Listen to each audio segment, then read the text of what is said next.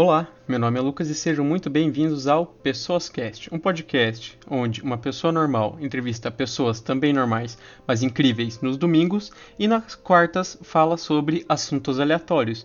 E hoje eu tenho comigo aqui a Helena, mais uhum. conhecida também como Maria Helena.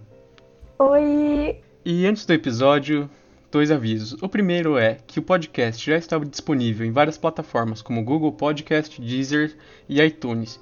E a outra é que qualquer dúvida, crítica ou sugestão pode ser enviada para o e-mail pessoascast.gmail.com.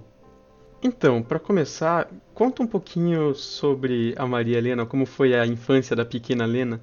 Então, é, a infância da pequena Maria Helena, que continua pequena hoje, é, foi bem normal, bastante tranquila, assim. Eu não me lembro muito bem de muitas coisas, eu lembro que eu morava num lugar muito gostoso, era um condomínio pequeno, assim. É, e eu tinha bastante amigo, então eu brincava sempre na rua. É, eu ia bastante para casa da minha avó também, quando os meus pais trabalhavam. Uhum. E aí eu ficava na casa da minha avó, que era muito legal, porque tinha um quintal enorme e eu brincava de casinha. Uhum. Eles construíram uma casinha de boneca para mim. Então eu ficava lá ah, é. brincando. É arrancando alecrim do quintal do meu avô para fazer comida e essas coisas na minha casinha. E era bem tranquilo, assim, eu gostava bastante. Eu estudei sempre em escola particular quando eu era pequena, os meus pais faziam questão de pagar. Acho que isso uhum. ajudou muito na minha formação também, eu ter gosto pela literatura, eu aprender a escrever desde pequena, ter essa formação um pouco mais rígida, né? Acho que isso me ajuda uhum. bastante, eu lembro muito disso de eu ir pra escola e eu gostar de ir pra escola. E muito incentivo dos meus pais. E eles sempre me apoiaram em tudo que eu queria fazer. Se eu queria ir no parque, eles falavam: tá bom, filha, vamos te levar no parque hoje. Então eu me considero uma criança bastante mimada, assim, até os meus seis anos de idade. que foi, foi quando a minha irmã nasceu. E aí as coisas começaram a mudar um pouco, né? Que eu, eu queria muito ter uma irmã, mas quando eu tive uma irmã, eu fiquei assim Epa, hum, não quero cadê, mais. É, cadê minha coroa de princesa que o meu trono foi roubado? Mas foi muito legal, assim, ter uma irmã desde pequena. Eu tenho duas irmãs e a nossa diferença de idade é muito grande.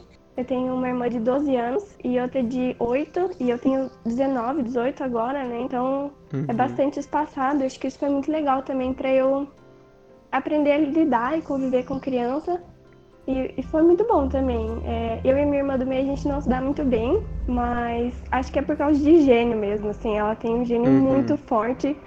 E eu sou um pouco mais mansinha, assim. É, eu gosto muito de agradar as pessoas, então eu faço tudo sempre por elas. E a minha irmã já é um pouco tipo: Meu, se vira isso. Louco, eu vou ficar lavando a uhum. louça pra você. E eu sou bem diferente, então acho que a gente se bate um pouco nisso.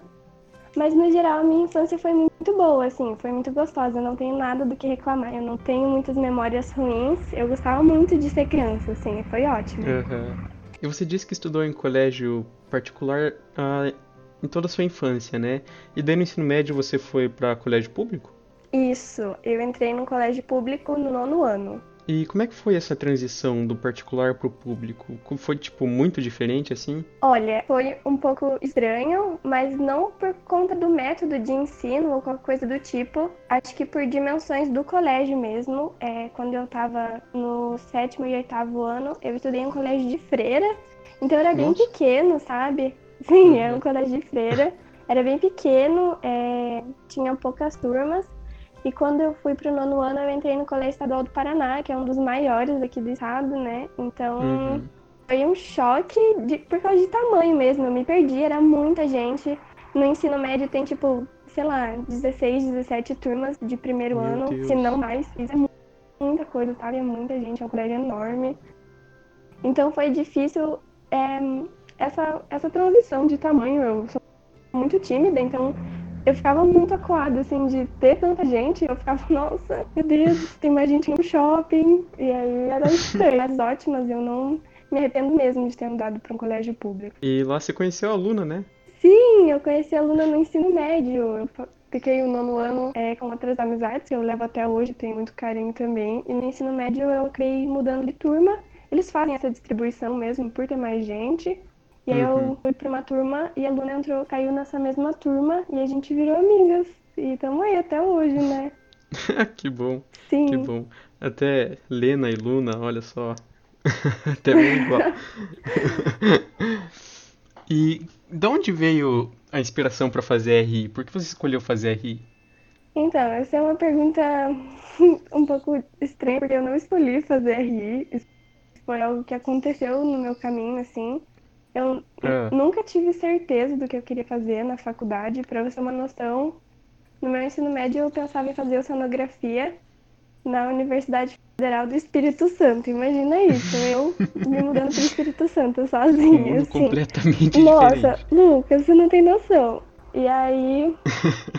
e eu pensei em muita coisa. Eu queria fazer história, aí eu queria fazer oceanografia. E eu não sabia direito o que fazer. E no último ano do ensino médio eu tive um professor incrível de sociologia, é alguém que eu tenho muito carinho assim até hoje. E eu falei, meu, acho que é isso, eu quero fazer ciências sociais na federal. É isso que eu vou fazer. Aí eu hum. fui fazer a inscrição pro vestibular e eu acabei comentando com meu pai.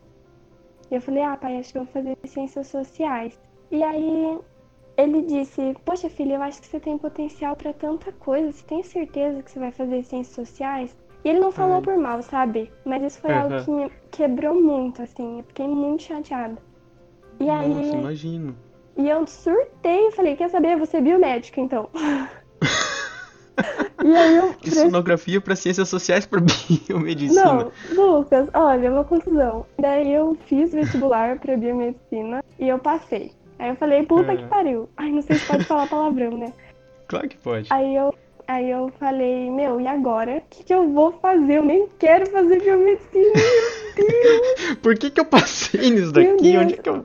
Meu, pra você, mano, eu nem sabia como que ia sair o resultado desse vestibular, porque eu não tava nem aí. Eu tava, tipo, crente de que eu não ia passar, sabe?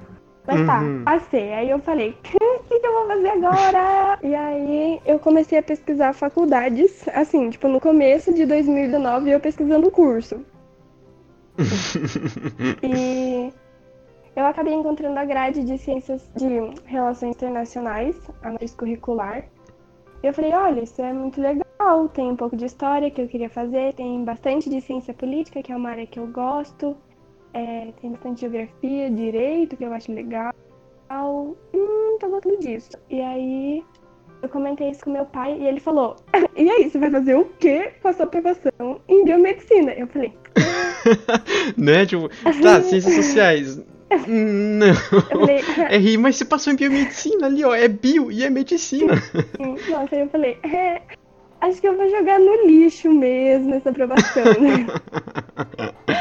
E aí eu conversei com. E como é uma faculdade particular, né? Não tem RI uhum. na federal, eu conversei com quem pudesse me ajudar. E o meu tio, ele tem uma boa condição financeira e eu falei, oi, quer bancar o meu estudo? e aí ele disse, ó, oh, acho que é uma boa, né? Eu vejo potencial em você. E aí eu, mas eu ainda tava com ciências sociais na cabeça e eu fiquei muito dividida em começar a biomedicina e Relações Internacionais no mesmo ano e trocar, trancar a biomedicina e fazer a prova para tentar mudar de curso na federal, já dentro dela, hum. cursando um curso antes. Uhum. Só que biomed na federal é em tempo integral, é, então não, não tinha como eu fazer, sabe? Não, eu ia ficar uhum. muito sobrecarregada. Imagina, estudar um semestre inteiro para né, não chegar a lugar nenhum. E aí eu decidi. Sim, só para fazer outro vestibular dentro da Sim. federal, mas para mudar de curso. Exato. E aí eu acabei deixando essa ideia de lado e falei, bom federal, te vejo numa próxima. E, e eu consegui bolsa pelo ProUni na Unicuritiba e, e agora eu tô lá, né? Eu gosto muito do curso porque acho que é algo que abrange bastante coisa. Mesmo que eu não tenha certeza do que eu queira fazer no meu futuro, eu tenho muitas áreas que eu posso me especializar e sem precisar fazer uma outra graduação, né? Então acho isso muito legal. Uhum. Foi uma das coisas que me fez escolher relações internacionais. Além do hoje é mal o curso, eu não me vejo estudando outra coisa nesse momento. Eu realmente gosto muito de estudar tudo que eu estudo. Ah, Acho que, que, bom, que bom. essa foi a trajetória, assim, pra chegar onde eu tô. Ah, que bom, que bom. Me lembra um pouco da minha trajetória para chegar em RI, não Sim. tão legal igual a sua, mas começo de 2019 eu tava na mesma, cara. Eu, tá, não quero mais direito. Mas e agora? O que, que eu vou fazer? Sabe? Sim. E É comecei a complicado. olhar grade de curso e caí na grade de RI. Eu, hum, olha só, mas veja bem, eu gosto de história, eu gosto disso, eu gosto de economia. Mas veja bem. Eu acho que eu vou fazer RI. Sim, sim. E que E bom que a gente em tem. RI. Sim, que bom que a gente tem essa oportunidade, Exatamente. né? A gente é muito privilegiado Sim. por poder trocar Sim. de curso. Enfim, eu gosto muito disso. Nossa, demais. E, e falando em privilégio agora, eu estudei minha vida inteira em colégio particular. Uhum. Por mais que eu tivesse assim uma consciência do mundo, tivesse uma sabia como funciona o Brasil e tudo mais, eu vivi minha vida inteira numa bolha, eu querendo ou não, tendo, Sim. mesmo com meus pais Uhum. sempre me ensinando e tudo mais e eu sempre aberto para isso, não tem não tinha como escapar disso, sabe? E no curso de direito, eu comecei a sair dessa bolha, mas talvez por ser um curso de direito, não sei porquê, eu ainda continuava muito nela. E eu fui realmente, assim, mudar muito isso quando eu fiz o meu intercâmbio e quando eu entrei em RI também. A minha visão de mundo, não minha visão de mundo, assim, mas a minha visão social, assim, mudou muito, muito, muito, muito. Eu cons consegui enxergar melhor, não é começar a enxergar, mas enxergar melhor muitas coisas. Uhum. E também me chamou a atenção que eu já tinha escutado você falando isso de às vezes não se sentir bem com as pessoas que estão na faculdade. A a Mariane falou isso também, Sim. que chegou na faculdade e viu uma realidade completamente diferente. E não vou citar nomes aqui, não vou expor ninguém, mas eu já acabei escutando num curso de, de línguas aí, um, um colega meu do curso reclamando que ah, quando a irmã dele tinha feito 18 anos, ela tinha ganhado um Volvo de mais de 200 mil reais e ele, quando fez 18 anos, só tinha ganhado um Peugeot que custa 60, 70 mil reais. Ai, E, pelo tipo, amor de Deus. Né? Daí você chega até a ficar indignado, Nossa. assim. Como eu, eu escutei você falando isso já, co- como é isso pra você? Como, como é esse sentimento? Então, é, por mais que eu tenha estudado, como eu falei, grande parte da minha vida em escola é, particular, os meus pais sempre foram muito diferentes dessa linha, né? Pra você ter uma noção, a minha Uhum. família inteira é petista, né? Filiada no PT e tal. Então, eu tenho essa um, Minha minha É, também é. perfeito. A gente tem, acaba tendo essa vivência um pouco mais de mundo, né? Os meus pais iam é, em festa do partido, sempre fui em manifestação e, sempre tive muito envolvida com isso. Quando eu entrei no estadual, parecia que eu tava no meu lugar, sabe? Eu conheci pessoas Uhum. que tinham a mesma linha de pensamento que a minha e que e se indignavam com as mesmas coisas que eu, por justamente ter uma visão um pouco maior das coisas, né? Não completamente ampla, Uhum. porque é aquilo, a gente vive numa bolha, ainda mais adolescente, né? Que, que vê o que quer. Sim. Mas eu comecei a, a me encaixar, sabe? Tinha grupo de estudo, e enfim, eu, eu comecei onde que eu tava. Eu fiz teatro boa parte da minha vida também, e artista sabe como é que é, né? Gosta de se revoltar com as coisas e tem mais o que fazer mesmo. Então, comecei a conversar com esses meus amigos e, enfim, é, me encontrei no estadual. Tenho amizades até hoje muito boas, de, de- não de militância, né? Porque, enfim, adolescente, mas que Aham. nessa, nessa parte. E quando eu entrei na faculdade, foi um choque muito grande. Porque eram pessoas que não tinham vivido as mesmas coisas que eu, como desigualdade social. Uhum. E pode até perceber, mas as pessoas não levam isso como uma verdade que realmente acontece e que é um problema, sabe? E, Sim, e então sim. foi bastante chocante, assim, eu até hoje não me sinto muito bem na faculdade quando eu tô meio sozinha.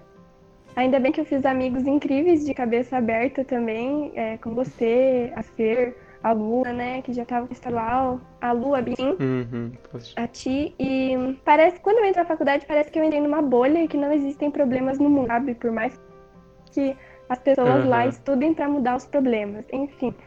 Então foi Sim. bastante ruim assim essa minha transição de estadual, que era onde eu me sentia muito acolhida por amigos e professores, para uma instituição onde eu não me encaixava e eu, eu via é, debates que não faziam sentido para mim. Tipo, gente, por que, que vocês estão discutindo isso? Tem coisa tão importante. sa- Tipo, ai, vamos almoçar onde hoje? No Madeiro ou na Pizza Hut? Eu, gente, por que, que vocês estão discutindo isso? Tem gente que nem tem o que almoçar, Né?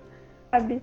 Então, não que Uhum. tudo bem, como eu posso julgar uma pessoa, essa é a realidade dela, mas isso me deixava muito frustrada, me deixava muito mal. Até eu fazer amizades que me confortam com isso e, e ficam indignadas também. Então acho que é isso, né? É um pouco ruim, mas adaptação. Eu acho que isso engrandece muito o que a gente vive, o nosso pensamento, a gente revolta mais e sabe mais das coisas, né? Procura entender um pouco mais para refutar os argumentos uhum. dessas pessoas. Sim, é uma coisa que eu, isso é uma coisa que eu senti muito quando eu entrei em RI, comecei a cursar RI, que foi essa sensação de acolhimento. Uhum. Não, não por não ter amigos no direito, claro que não, eu tenho mas por visões de mundo mais semelhantes, sabe? Uhum. Mas uma, uma coisa que, que você falou que é muito interessante é das pessoas a saberem que existem os problemas, mas uhum. não darem bola. Porque, assim, voltando para mim aqui, quando eu tava no ensino médio, eu sabia dos problemas, claro, mas, cara, e daí? Nunca cheguei perto, sabe? Nunca nunca soube realmente como era, nunca parei para pensar realmente como era. Então, assim, não passando pano para esse tipo de gente, claro que não.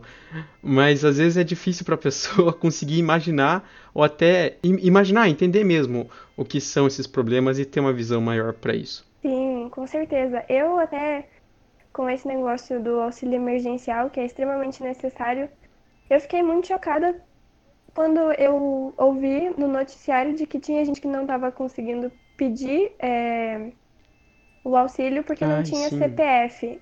Isso na minha cabeça é algo. Sabe, como assim tem gente que não tem CPF? Então nós mesmos temos que nos desconstruir o tempo inteiro, sabe? Mesmo que a gente esteja indignado com pessoas que não, não percebem os problemas reais, às vezes mesmo a, a gente mesmo acaba percebendo, né? Então é complicado, assim, é difícil, porque a gente nunca vai saber de tudo, principalmente no, no Brasil, que é um país tão desigual, a gente sempre acha uma, uma é. surpresinha, assim, é, sempre, desagradável. Sempre tem pior. E eu também fiquei surpreso com o número de gente Sim. que não tinha que não, não tinha, e muitos deles ainda não têm CPF, porque você, essa pessoa, Exato. muito provavelmente trabalha, ganha muito pouco, ganha bem menos, não tem carteira uhum. assinada, claro, tá na Sim. informalidade que o governo promove como a solução que claramente não é, mas essa pessoa para fins assim legais, para fins de sociedade, ela não existe. É, e é uma pessoa que que também é uma pessoa, também devia ter direitos, mas essa pessoa não existe. E o governo nem sabia Exato. que essa pessoa existia, até essa pessoa ter que ganhar 600 reais para tentar sobreviver. Exatamente, tipo, que vida é essa? Essa pessoa tá vivendo ou tá sobrevivendo, Exatamente. sabe? Por, com 600 reais. É, isso é absurdo, absurdo. Demais. E continuando em assuntos de revolta, uh, vocês já devem ter percebido que eu e a Helena gostamos disso. E se ainda tá, se ainda tá escutando esse podcast até aqui, ou você concorda com a gente, ou tá muito bravo com a gente. Sim, espero é, que também concorde. Espero, também espero muito. Continuando nesse tipo de assunto, e recentemente lançou uma série chamada The Handmaid's Tale, uh, que também tem um livro chamado do mesmo nome, que em português é O Conto da Aya. E é uma história muito interessante porque a sociedade do livro, que é Gilead, que se passa nos Estados Unidos, uh, por uma questão de, de, de, as pessoas não conseguirem mais engravidar, quem chegou no poder, um grupo, o grupo que chegou no poder era um grupo extremamente religioso e que impunha várias regras que a gente hoje vê no, na nossa sociedade, mas, por exemplo, mulheres serem apenas objetos e só, só servirem para procriar e não existirem as minorias, qualquer que sejam.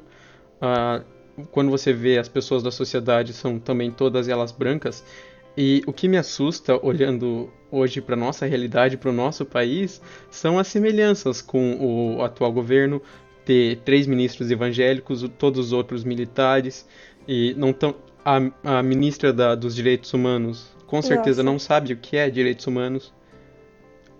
Então, quanto a essa situação, tem bastante coisa para reclamar, né? Até porque uhum. a oposição tá aí para isso, acho que é o nosso dever fazer isso por mais que a gente goste, né, de reclamar, é, acho bastante preocupante a gente ter, como você disse, três ministros é, que não são só evangélicos, Sim. mas são pastores evangélicos, então a gente vê um, um grau de extremismo bastante forte e, e é meio que impensável outra democracia de que a gente teria três clérigos assim no poder, né? eu tava acompanhando uma discussão no Twitter que um cara, ele tava falando sobre. Ele usou alguns dados do IBGE para justificar esses ministros que deveriam ser evangélicos, porque, segundo ele, 22% da população é evangélica e a gente tem 23 ministros. Então, segundo ele, cinco ministros deveriam ser evangélicos. Uhum. Tá, tá, vamos fingir que tudo bem, né? Seguindo por essa linha de raciocínio, a gente tinha também que ter ministro que, de matrizes africanas, Uhum. é, ateus, né? Mas não, a gente Até- tem evangélicos e militares que- no poder. Ahn, até falando na questão das minorias, ah, se já tem 22% da população que é eva- evangélica, colocar mais um ministro evangélico vai- só vai servir para fortalecer mais essa maioria, enquanto a min- as minorias vão ser mais e mais eh, reprimidas com, com esse tipo de medida. Sim, com certeza. Até porque é, quais, assim, é, as crenças da, por exemplo, da ministra dos Direitos Humanos, é, nada do que ela pensa é compatível com os conceitos do Ministério de Direitos Humanos, sabe? Porque ela não pensa por um todo, ela pensa por uma pequena minoria e ela acha que a sociedade tem que ser do jeito dela. Isso me assusta muito, porque esse discurso autoritário Uhum. presente nos ministros e até no presidente, né, com certeza, é algo que me assusta muito, muito mesmo. E por mais que eu saiba que não há nenhum tipo de força, por exemplo, se o Bolsonaro quisesse instaurar um estado de sítio, isso foi uma ideia que me assustou muito durante algum tempo, mas eu comecei a Uhum. pensar que força ele tem pra isso. Que força, sabe? Tipo, a sociedade tá contra ele. Ele vai Pois é. instaurar um estado de sítio e vai fazer o quê? Aí a gente bota a torcida Sim, do Corinthians sim. pra moer ele no pau, porque vai ser isso, sabe? É um, é um só, ele só faz um discurso propagador de ódio e medo pra minorias e Sim. isso é o suficiente pra destruir muita coisa, porque infelizmente os apoiadores dele levam isso como verdade absoluta e esse é o pior de tudo de ter um presidente autoritário com um discurso racista, xenofóbico. E que tem pessoas que seguem tudo, isso sabe? e acreditam e aplaudem assim, fielmente.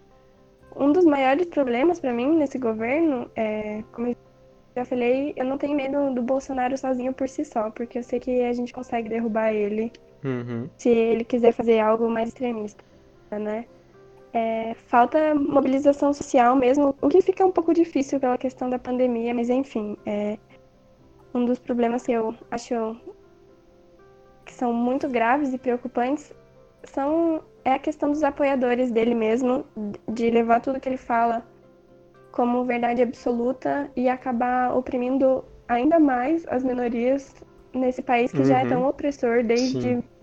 1500, né, basicamente. E isso me deixa muito preocupada, não porque eu sou uma minoria, é, eu sou Uhum. hétero, branca, enfim, né?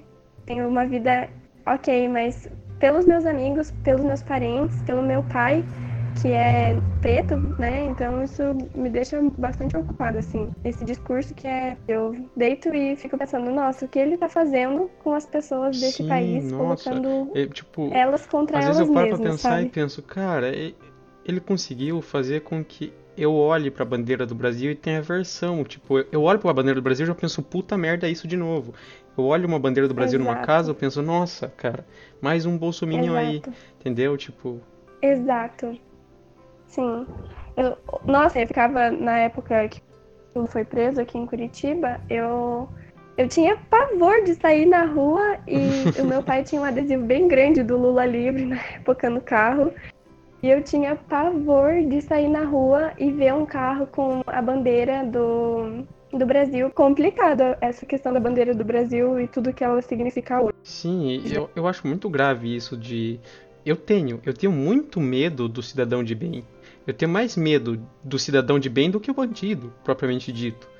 Ah, e assim, as pessoas que não conseguem ver a gravidade de você ter medo de outras pessoas que não deveriam, só por questões ideológicas, representar perigo, não é? E é, e é perigo de. É violência extrema, é perigo de vida. A pessoa matar você por discordar, às vezes matar você porque você.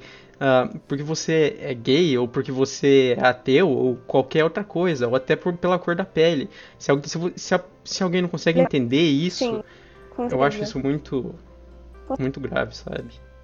E, Augusto, você tem alguma mensagem pro Grupo Anima? Ai, Lucas, eu não sei se eu tenho uma mensagem diretamente pra ele, é só fica aqui a indignação, não é alguém que se importa com isso, que quer fazer melhor. Então eu não sei porque que ele foi se meter com isso, né? É tipo, uhum. eu não uhum. sei porque que ele foi se meter com a educação só pra estragar tudo, né? Fico brava, fico chateada, fico triste. Mas é, é isso, não, não tenho nenhum recado, porque eu não quero xingar aqui. Te entendo. E pessoas incríveis dão dicas incríveis. Qual vai ser a sua dica, Lena? Nossa, eu não tava preparada para isso. Eu acho que. Ninguém tá. é.